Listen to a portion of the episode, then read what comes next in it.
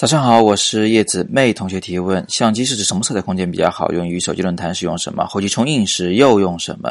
那么首先我们要知道什么叫色彩空间啊？你可以把它想象成一个小的调色盘。那么 sRGB 呢？呃，它的调色盘要更小一些，面积上更小一些，所以能容纳的这个色彩的范围也是有限的。而 Adobe RGB 呢，它就是一个更大的调色盘，所以它能容纳更多的这个。嗯，多样化的色彩，但是呢，呃，有一个事情也要辟一下谣。很多人认为 Adobe RGB 的记录色彩的数量会多于 sRGB，但实际上不会啊。在同样的照片格式下，它们俩能记录的色彩的数量是相等的。也就是说呢，Adobe RGB 虽然能记录更多样化的色彩，但是它所能记录的色彩的细腻程度却是有所下降的。这就好像是我给了你一百个硬币，然后请你把它摆在一个一平米的范围内啊，和一个十平米的范围内一样。你所摊开的面积越大，它中间的间隙就会越大。好吧，我们来看看妹的问题。他说：“用手机论坛使用什么呢？啊，不管是用手机还是用论坛，都是在屏幕上来观看。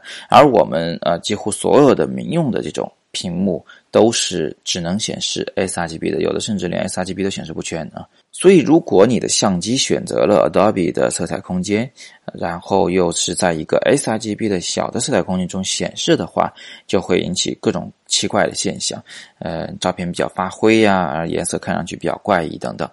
解决这个问题有两种办法，第一就是你拍的时候就在相机里选择，我就使用 sRGB 就好；另一种呢是你在拍摄时选择了 Adobe RGB，但是在我们 Photoshop 中、Lightroom 中，在呃另存的时候导出的时候呢，咱们都把它重新转换一下，转换成 sRGB 的色彩。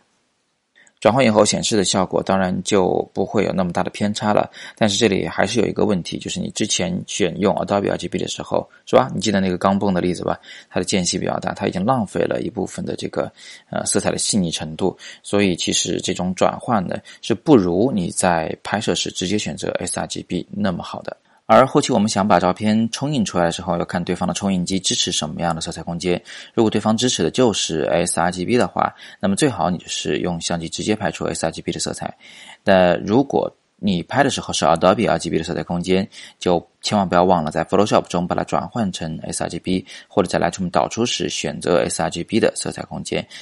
那印刷说起来就更复杂一些，因为印刷的色彩空间呢，既不是 WGB，也不是 sRGB，而是一种叫 CMYK 的啊这种油墨的色彩空间。那 CMYK 的色彩空间，简单来讲呢，它会比 sRGB 要大一些，但是又比 WGB 要小一些。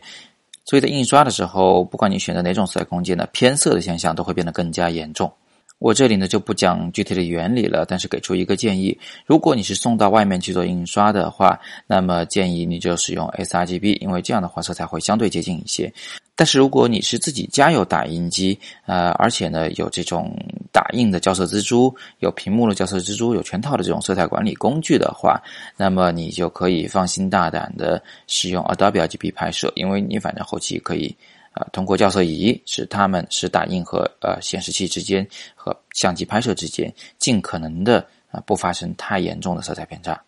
综上所述啊，几乎所有的时候你都可以使用 sRGB 来拍摄，这是比较好的选择。但如果你是家里有专业的 Adobe RGB 级别的显示器，或者你有非常棒的打印机，并且有打印校色的蜘蛛的话，那么你就可以选择 Adobe RGB 的色彩空间。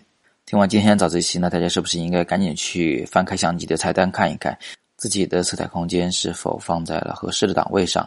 想要知道更多的关于色彩管理的知识呢，大家还是可以到网易云课堂上面去搜索我们的微专业自由职业摄影师，或或者是搜索“咖图”两个字，“咖”是咔嚓的“咔”，“图”是图片的“图”，找到其中的色彩管理课程。每天早上六点半，摄影早自习，不见不散。